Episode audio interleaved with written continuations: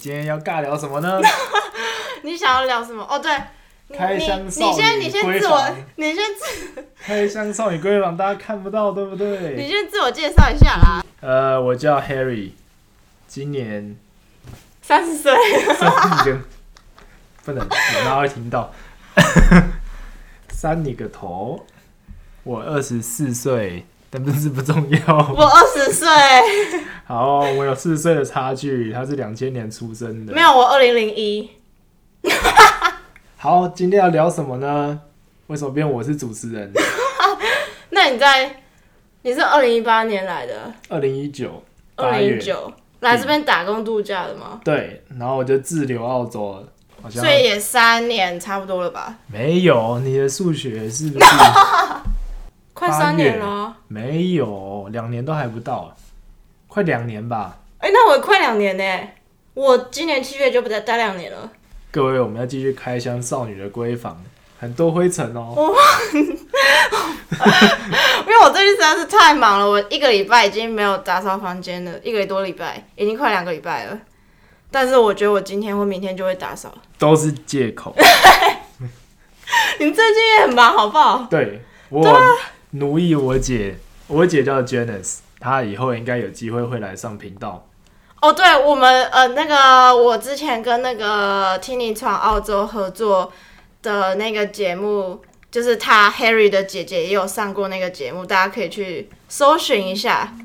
我们会把 连接放在旁边的，我们没有小你真的是视窗主，持人呢？我没有小视窗，我们可以帮你拿？我们会放在介绍里面。Ting，我的好友 Ting，OK，、有点尬。我们继续开箱少女的房间。哎呀，除了灰尘以外，它还有一只鲨鱼。哎、没有，我有两只鲨鱼，它有两只一只大的，一只小的，花心的主人。哪有那别人送的？好，那你介绍一下鲨鱼怎么来的？就是我二零一九年生日的时候，我一个朋友送的，然后送一大一小。没有梗，重来。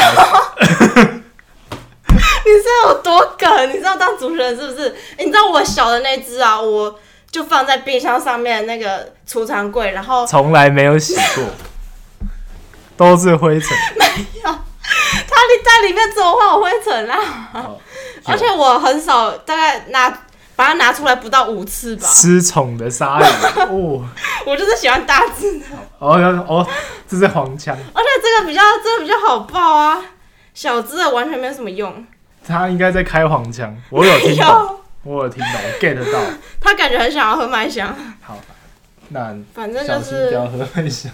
反正就是，我觉得还是聊一下底片的东西好了。我觉得是比较 relate 到本节目的 vibe，还有我们，可以可以可还以可以。因为我们今天早，因为我们今天早上才，我才刚拍完一个比较偏向 editorial style 的。讲中文 对不起，我们中文很烂。少了来，看下来讲台语。反正就是一个拍摄啦吼，然后 然后 Harry was my assistant，然后讲中文，而且我们随便啦，啊伊拍就这好的相片，啊我今仔今仔日就是哦，because Harry because Harry 平常还比我还要常拍底片，然后我是最近才跟我一个朋友借到一个比较好的底片相机，所以我最近才刚踏入一个呃底片的世界。各位底他的底片相机上也有灰尘，绝对不是他朋友的错哦。你不要这样子误导我的听众。没关系，你自己会剪掉，没有剪掉这段一定要录进去，剪掉的话就讲嗯汤。今天拍摄完之后呢，下午他就带我去了三间还是四间底片吧，都在四间墨本。对，四间。他的名字都记不住。Why？他不是英文也很好吗 没？有，因为我今天早上七点起床，然后我们九点拍到十二点，然后我是一定会提早到的那种人，所以我昨天晚上十一点就睡了，你知道吗？然后今天拍完之后拍了三个小时，我就有有点累，我们在坐了蛮久的电车，真的快点差点睡着。各位听众，大家都听到了，但我的行程，我今年也二十四岁，比他再老一点。我两点睡觉，我还半夜起来尿尿，我也七点起床，还传讯息问他说我们会不会改期，多么负责任。然后我还拼我就了老命我又没有从市区说改期，走过去。我改期一定都跟你讲啊，如期我们不行。要吵架，我只是要表示说我们是做一样的事情。然后他完全忘记我们去了四间 lab。lab 的中文是什么呢？是工作室的意思。好，反正就是我最近开始拍底片，然后我上个礼拜跟我朋友一起去 Grampian 露营，然后我就只有带底片相机去，然后我两个朋友都是。你不要插我话，嗨谁？你会剪掉？然后我超想去 Grampian，我好想去自己开车 Grampian，去，很远，要四个小时半。哎、真的很久，而且我们中途还停很多站，而且我们很幸运天气超好，因为前几天放假那个 Easter 嘛，温度超高，很像夏天那种。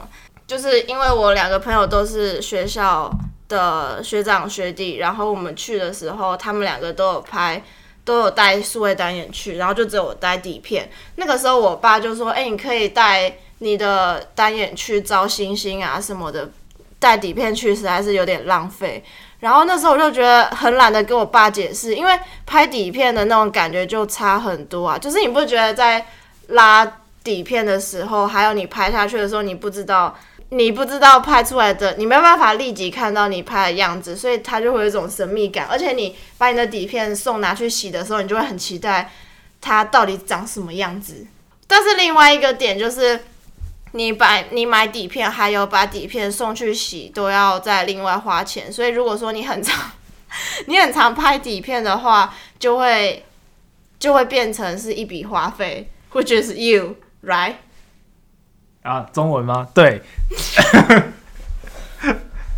那你觉得你会很在意，花钱吗？会啊，但是你又很爱 拍勤俭持家的台湾人，客家人？客家人不是哦，我没有这个意思哦。不瞒各位，Dora 是南部人，然后我是天龙，你不要在那边站南北哦！不好意思，就是我我们今天一路上，他一直呛台湾台南人去酒吧，就是会泡在糖里面。他有特别分享给我一个专业，来，我们有无偿把这个专业打在我们的那个告示栏里面，哪个专业来说一下？就是大大五花大五花，不是不是，他的那个 Instagram 专业的名字，他的账户叫台湾什么？says 好，我们等下会把它放在我们的那个今天的 Podcast 下面的那个简介栏里面。那大大五花大五花是什么？大大五花大五花就是台南专用的一个 slang 啊，就一个是 slang，slang 是什么呢？各位学英文的时间到了，slang Harry 的英文小教室，我不会，我 三小就是大大五花大五花，它有七个字嘛，就代表分别礼拜一到礼拜天。然后大的话就是大东夜市，然后五是武圣夜市，花是花园夜市。所以你就因为台南夜市很多，所以你就可以记这个口诀，你就知道哪一天是哪一个夜市有开。你不觉得超实用的吗？我去那么多次台南，我很喜欢台南，我觉得大东夜市比较好，花园夜市有点雷。为什么？就我觉得啊，个人评价，因为我觉得里面的东西同质性太高了。对啊，我觉得大东夜市是我台南最熟悉的夜市，因为离我家最近，然后呃，离我高中也蛮近的，所以其实还蛮多回忆的啦。那边，哎、你知道 Harry 今天我们出门的时候，他我们拍摄完十二点，他买了一杯咖啡，然后、然后去那个 lab 中途又买了一杯，然后现在又喝麦香。如果是我的话，我今天晚上大概完全睡不着。不，嗯可能我在咖啡厅工作吧，所以我已经习惯了一天。我狂最高记录，对，其实真的还好，一天五六杯也真的没。天哪！可是所以我不懂为什么有人会手抖。我还有一个摄影师朋友说，哦我千万不能在拍摄前喝咖啡，因为我会相机拿不稳。我觉得太夸张了，就是做人我们要诚实，我们不能这样浮夸。呃，OK，分享小故事，朋友的小故事可是。每个人体质不一样啊。像我小时候的时候是真的很严重，就是我喝茶喝咖啡完全睡不着，可能红茶是最严重的，然后绿茶是没有那么严重。各位，这不是借口，这是 fact。所以我等一下就把他的红茶都喝掉。这种痛苦我我还有我还。有五杯哦，哎、我还有五个，我还有五个麦香，我昨天买了六杯。好，我会喝掉。天哪！讲到你去露营，看我真的是个很不错的主持人，我会脑袋自己有脚本在跑。那个我们讲到他去那应该 g r 营，那该换应该换你接吧？就是我问你那个钱的问题啊。呃，对啊，但对对对对啊，我会在意啊。你不是问我会不会在意着花钱去洗底片？，对，所以我会在意啊。那如果说如果你都把那些钱省下来的话，你是不是都可以买？可能买一台新的底片相机，或者是买其他的你。可以买新的数位相机没有问题。哇，那是真的很多哎、对，但就这样吧。然后我得到很多回忆啦，而且很多事情是呃同时间跟你的朋友完成的，所以他拍你也拍，然后你们一起获得。当你洗出照片的时候，你会看，你会回想到你当下拍的感觉。我觉得这是跟数位最不一样的地方。那你觉得你对底片有什么样的想法吗？就是 not in terms of payment or cameras。他的意思是说，我们撇除钱以外，底片对我是什么想法？你觉得是翻译精不精准？还蛮 OK OK，蛮 accurate 的。好，accurate 就是精准。呃，好，然后呃，我觉得为什么我平常我之前我刚来墨尔本的时候，我也是很少拍底片。坦白说，大概是到了一月，就是十月，十月其实我八月来，然后我十月才洗完我第一卷底片，所以这其实非常慢。如果跟我现在的速度相比的话，然后洗完以后我也没有觉得怎么样，甚至那一卷底片里面还有半卷是在台湾拍的，所以基本上我只有在澳洲拍了半卷。然后洗完之后觉得哦，哇哦，耶！什么鬼？我进去的 Film Never Die 是这里的一间底片 lab，就是我在台湾就听过他们，就说哎、诶我进去了这一间呢，我洗了一卷底片，好像完成了什么事情了。然后后来就，嗯，慢慢的、慢慢的，我就一直在拿数位拍摄，然后我也因此认识了很多朋友，然后当然我也参加了很多。像是底片散步啊，或者像是就是出去吃饭啊等等类似社交的活动，然后认识了更多也在拍底片的朋友，所以我就把这个频率变得更高。然后真正认真拍底片这件事情，是很认真的去了解怎么处理，从它的化学到底片的材质，到所有的哪些会影响你的，哪些因素会影响你的画面，就是去了解这些事情，是大概在墨尔本第一次封城的时候，因为那个时候实在太无聊了，然后又被关在家里面。那其实我还是有工作，所以我很开心，因为我在咖啡厅，然后我上班地点距离我住的地方很远，所以我当初的时候，墨尔本政府是说你要有工作证，你才有办法离开五公里的圈圈出去就去工作，就是一日来回。然后同时间，除了你家里的五公里以外，你工作地方也有一个五公里限制。所以对我来讲，因为我工作的地方超过十公里，所以基本上我两个五公里可以跑。所以我就很认真在想说，当大家都没办法在街上，我少了很多社交活动的时候，我可以做什么？所以我就想说，我可以静下心来拍照。然后那个时候也拍了很多，现在应该再也拍不到的画面了，因为就是街道空无一人。我之前有看过，呃，有一些像我学校有一个学姐，她毕业之后有拍一个一系列的照片，就是在之前墨尔本疫情 lockdown 的时候，他去他走遍了很多餐厅，然后因为之前封城，所以很多几乎每间餐厅外面的那个橱窗都会贴说他们现在停止营业一段时间，所以他就去了非常多间，然后把那个。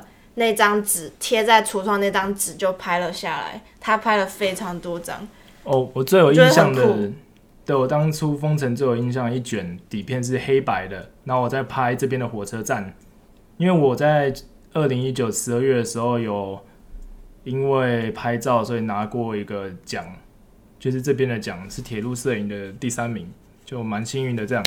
然后那个时候是拍呃南十字星车站，有兴趣的朋友可以 Google 它，它是一个非常繁忙的车站，类似转运站的概念。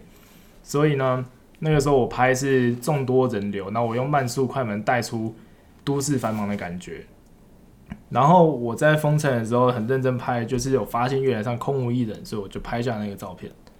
然后我就觉得说，嘿，这种感觉很不错，就是我做着我喜欢的事情，然后我在封城期间，我有合理的理由，因为毕竟我在路上，然后我可能要去工作，又或者说我可以说我要回家，然后做着我开心的事情，然后我也因此认识更多的人，因为。呃，跟大家分享一件事情，为什么底片这件事情反而在封城期间会成长呢？因为澳洲政府发给他的民众 Job Keeper，这是一个类似失业救济金的东西，两个礼拜会有一千四，等于一个礼拜有七百块澳币，换算台币是一万四。然后我认识一个朋友呢，他也喜欢拍底片，然后他在电影院上班，但每个礼拜只要去三个小时，他就一万四台币。哪有这么爽的事情？所以他就说：“哎嘿，我一旦知道我有那个 Job Keeper，我就开始上 eBay 买相机。”可是等一下，你拿到那个 Job Keeper 的那个、那个、那个条件是什么？你要是澳洲身份啊，可是我没有啊。哦，对啊，不是我，是我朋友，而且好几个都这样。嗯，所以他们就开始物色好的相机。说实在，蛮羡慕的，因为我要缴税，然后澳洲政府又没有给短签证的人什么东西。所以就等于说我在缴税养这些肥，好算，没事养我的朋友，好棒啊！所以呢，就是也就是那个时候，我开始把拍摄底片的频率增加了很多，再加上我的数位相机是单眼，然后又是你控系统，然后又是那种准专业机，所以它其实体积蛮大的。然后如果要做着我比较有兴趣的街拍这件事情的话，我觉得它蛮容易吓到吓到人，就是人给你的感觉会是。你在冲三小，为什么你要拿镜头对着我？这镜头的，呃，我相信很多人都有听过镜头有威胁性这件事情，所以我就想说，或许我用底片一切可以改观。那的确，我可以，我也的确拍到比较多比较自然一点的画面。我觉得更多、更多、更有趣的是，我透过我的兴趣去结识很多这边的当地人。呃，疯疯癫癫当地人，就是你可能平常不会去接触到，然后他们也很疯狂，然后也带你认识很多你可能你原本只有在这里，然后你就做着你自己的事情，你很难接触到的澳洲文化。所以可能说底片或者是你的专长、擅长的东西，也是你的武器之一吧？可以这样说吧。但我觉得，嗯，我更开心的是我在拍底片的时候。我同时间带给对方不一样的心情，那我自己也感受很开心。然后同时间我又创造了一个呃类似群组的概念，一个社团的概念，就是大家可以一起做这件事情，所以非常有认同感。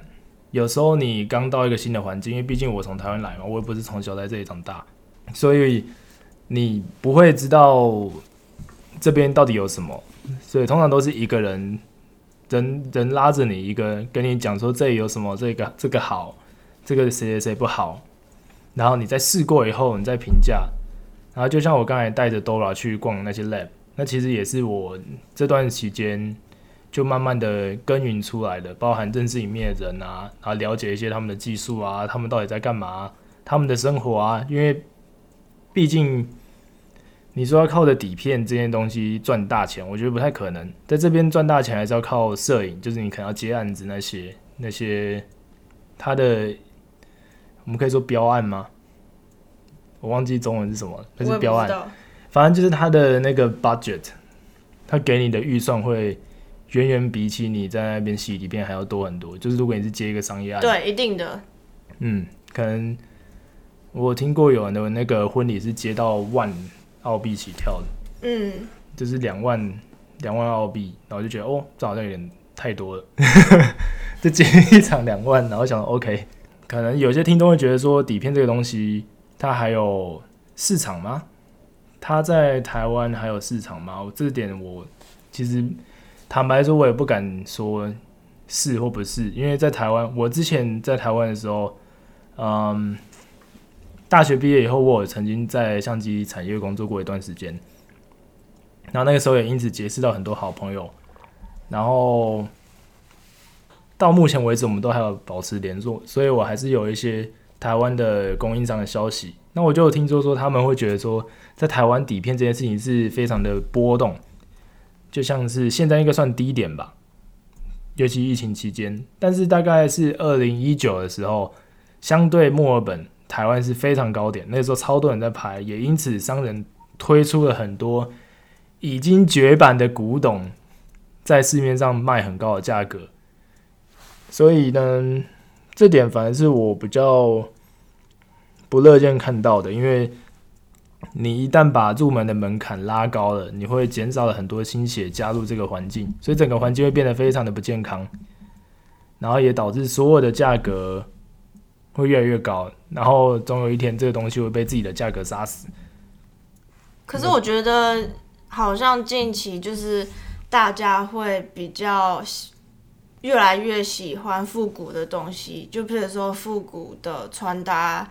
或者是呃九零年代的一些唱片什么东西的，所以我觉得我就是大概我们这个年纪的年轻人，有像我台湾的一些朋友也其实都还蛮喜欢底片的那种感觉，所以我觉得算是，我觉得还算算中间的一个取向吧。对，当然可以这样讲，不过我认为底片这个市场。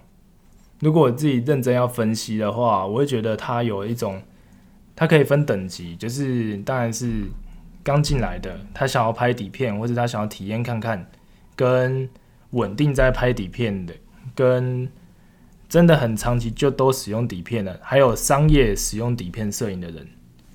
那我觉得这是一个进程啊，当然你要先熟悉一个东西，然后并且了解怎么用它，你才有办法。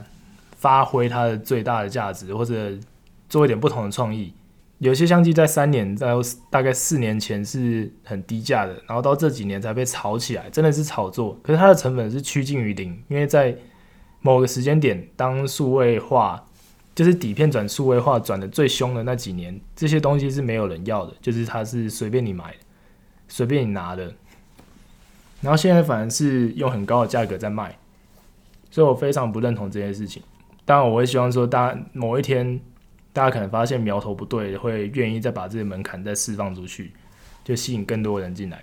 最刚开始的时候接触底片，大概是呃去年二月一月左右吧。那时候我先去这边，就是随便一间大卖场买了一件 disposable film camera，就是一次性的那种底片相机，它很长得很像玩具。哦，中文叫即可拍，我们有个专有的名词。哦，真的。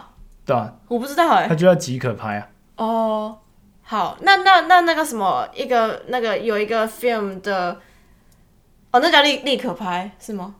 正方形那种，然后拍立得吧？哦，对，拍立得，没错。然后我原本就是买了一个那个即可拍，然后第一次拍的时候，我第一台那台我拍了蛮多，我觉得。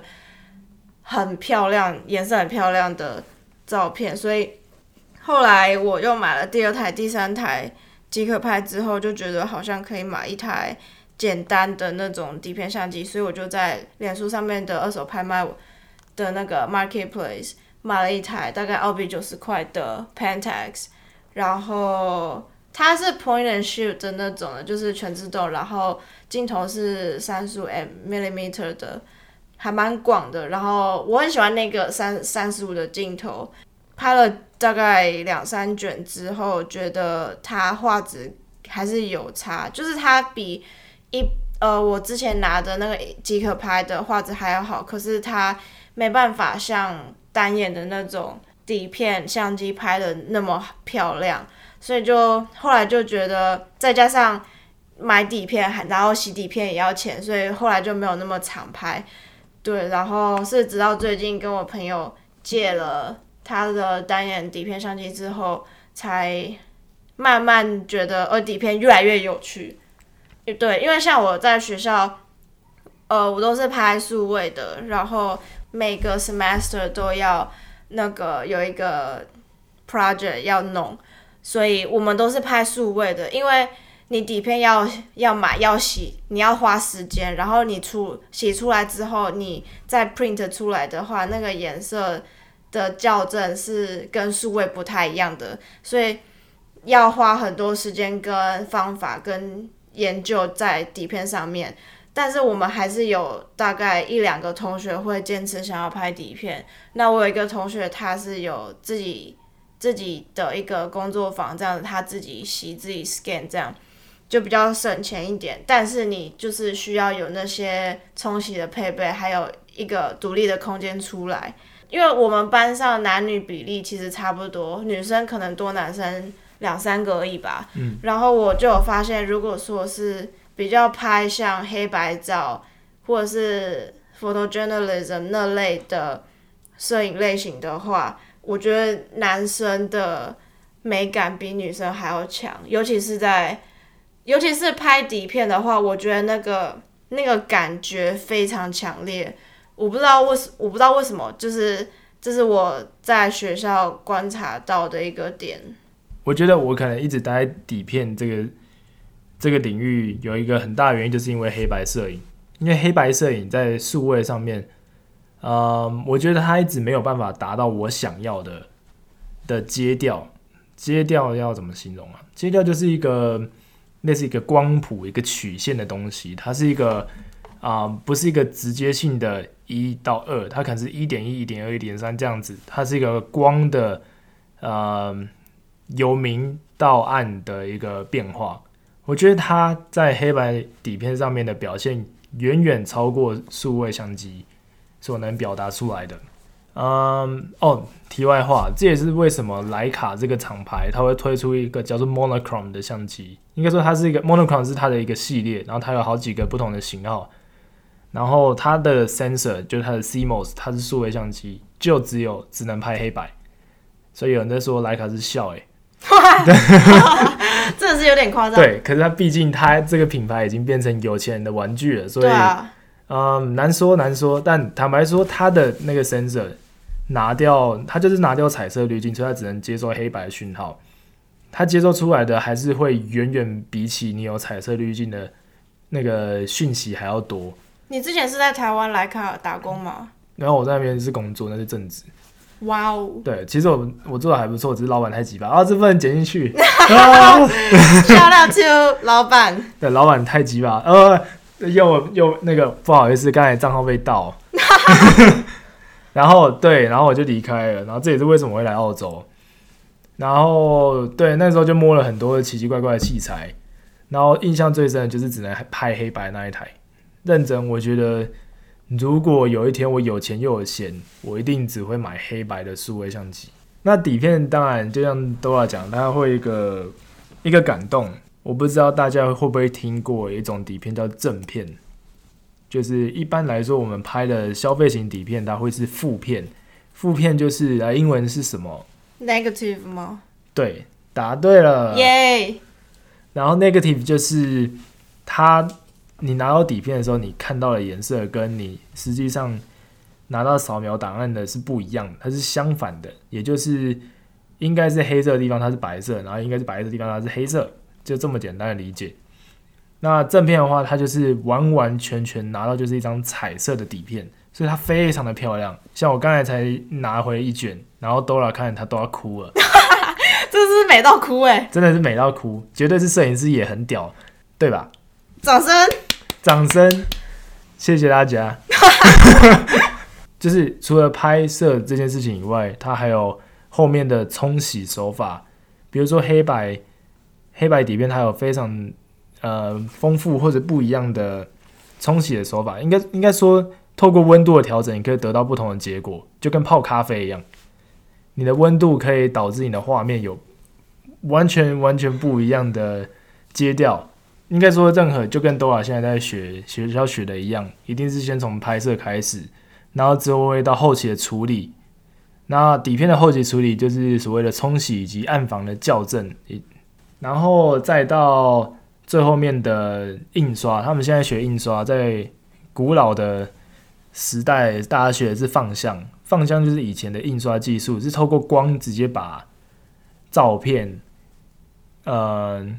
投射到相纸上面，所以你得到的是一个化学反应的相片，非常酷的过程。大家有兴趣也可以 Google 放相，你就会看到一张照片从零从白色到显色出来，真的是美到靠腰。所以这真的是有很多东西可以去接触，可以去玩。当然，回到一开始讲的，嗯，这都是钱啦。啊，如果你真的觉得一个东西很漂亮，我觉得对我来讲，我觉得一个东西很漂亮，或是我想要去追求的东西，那我就愿意投资成本在上面。很值得。对，我觉得那个之前像老一辈的都是有我不能说老一辈，我们要说资深的好，对不起，资深的玩家。资深的摄影师有经历过底片那个年代的话，他们就是先从底片，然后再转到数位，所以他们从因为底片的时候，你不知道你拍出来的照片是过曝还是太暗，所以他们在抓呃 aperture 跟 shutter speed 的时候是抓的很精准，所以他们从底片抓到转到数位的时候，他们对数字就很敏感，就非常的精确。我觉得那个是资深的玩家他们很大的一个优势吧。对，或许吧，但呃，对啊，他讲的也没有错，Dora 讲的没有错。呃，很多东西他毕竟概念上是一样的，因为然后底片转成数位，它其实要让很多老人哦，不好是资深玩家去适应这个转变的过程，所以他得让他理解他们在做什么。因为如果你严格来讲，你剖析一张数位的相片，它会是零一零一零一零一零零零一那种数值，然后你要怎么让那些阿飞不资深玩家们了解说他到底在干嘛呢？你就是要把它设定为跟以前的那种曝光系统是一样的。然后底片这个东西呢，呃，后期处理，我我相信如果呃在台湾的听众可能有听过一个说法是摇黑卡吧。其实摇黑卡这件事情，它是来自于，但是我觉得它算蛮台湾人蛮独创的，因为在国外大家都用滤镜，然后是模仿那个快门吗？对，模仿它也不算，它模仿那个，就是当初我们在讲放相的时候，就是把一张底片的上面的东西投影到相纸上。那你要怎么去微调你相纸上的曝光呢？就是拿一支类似笔的东西，稍微遮住笔，或是类似一个黑黑布小小的黑布去遮住你不要的地方，这样你就不会曝光到嘛，所以它就会比较暗。所以它就是类似，它也是要在那边摇，所以摇黑卡就是这样来的。那现在数位相机都很猛啊，因为动态范围一个高的，就是每个都在比高的，所以大家就再也不用摇黑卡，就一张就完成了。嗯，真的，对，坦白说，那个因为我爸他也是，他算业余的摄影师吧，哎、但我爸也是、哎，对啊，但我觉得他已经走到有点，呃，走火入魔。没有啦，我不能这样说自己的爸爸，他有点玩的还不错，哎呦，哎呦，还不错，他真的，他对于就像他刚才 Dora 讲的，老一辈的资深，资深玩家，某些某方面，他们对于光的那种，很敏感。对我也不知道敏感在哪，反正我爸对于控光非常的精准，他甚至打开相机也不用看测光表就使用完毕了，赞哦！赞哦，厉害的爸爸哦。哦，题外话，我都干走他的器材，真的，带来澳洲，对，带来澳洲。爸爸在台湾没得用。不会啊，不会，他买新的，这是哇良性的循环。他终于摆脱我妈的束缚了。赞！好，为了让妈妈听到这个 podcast，我肚子有点饿，我觉得晚餐时间到了。OK OK，那我们就到这边结束。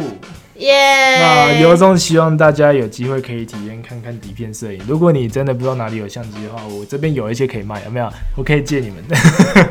你是真的最近有在卖，对不对？我打算要出清一些器材了，真的是囤积太多了，受哦，不了，真的是很。猛哎、我把钱变成喜欢的形状，我现在要把它变回去了。用钱买快乐。对，用钱买快乐。我们下一集见喽，大家拜拜。再见。